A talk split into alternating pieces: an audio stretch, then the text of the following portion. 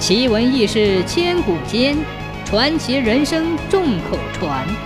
千古奇谈。大麦很古的时候叫芒麦，相传周文王访贤的时候才改名叫大麦的。有一天，他走到一所村庄，肚子饥饿，口中发渴，难忍难熬，就坐在大树下歇息。正巧一位农妇。手里提着一瓦罐稀面糊糊，从这里路过。文王连忙问农妇道：“大嫂手提稀饭去哪里呀？”农妇告诉文王：“啊，丈夫在田间耕作，时已过午，去给他送饭，充饥解渴。”文王又饥又渴，见了瓦罐里的稀面糊糊，肚子咕咕叫得更厉害了，嘴里不觉流出了口水。他请求农妇让一些给他充饥解渴。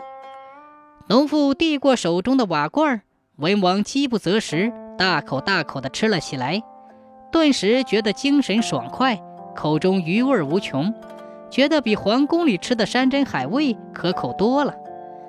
他谢过农妇，问道：“大嫂，这西面糊是用什么粮食做的，这么好吃？”农妇告诉他。春荒蓝月，青黄不接，只有芒麦成熟的早，用它救急，搭救性命。文王点了点头，称赞芒麦的功劳最大，说他在所有的麦子中应该占首位，以后就改名为大麦，不喊芒麦了。正在田间劳作的丈夫见日头偏西，妻子不送饭来，就丢下手中的工具回家吃饭。走到半路上，老远就看见妻子与一个过路的客人说话。随后，妻子又从客人手里接过瓦罐，转身回去了。便以为妻子的行为不端，心里一阵火冒，追赶上去，抓住就打。文王看在眼里，心里很是过意不去，想上前洗白几句，又无由头可牵。丈夫发完脾气，到田间去了。农妇回家，重新为丈夫做饭。这时，文王追上农妇，抱歉地说：“哎呀，是我不该吃你丈夫的饭食，害得你遭了打骂。”这农妇很会说话，她说：“哎，客人见怪莫怪，我丈夫不是小气的人，他怪我有失礼貌，没把客人请到家里去招待，才打了我的。”听了农妇的话，文王思忖道。我专程四下里访问贤德的人，眼下的农妇和她的丈夫不就是很贤德的人吗？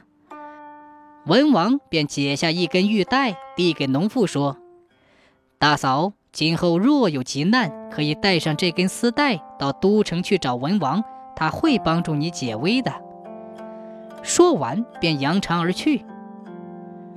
文王回到京城，想起路途吃的大麦面糊，很香。就吩咐御厨给他做，他吃了几口，觉得味道又苦又涩，淡而无味，远远不如路途上那农妇做的好吃。一连三年过去了，那位农妇的家乡遭了天灾，实在是无法谋生度日，才想起了吃大麦面糊的客人留下的一根玉带来。他夫妻便带上他，沿途淘米要饭，去都城找文王。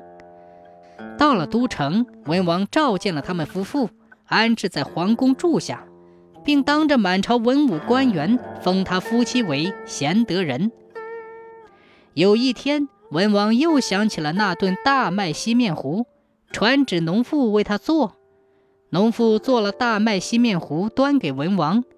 文王尝了几口，很不好吃，问农妇是什么原因。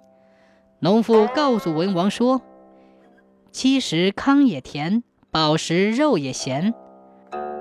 文王听后拍案称好，说道：“贤德人使我明白了一个重要的道理：饱食不忘饥食苦，富贵莫忌贫贱寒。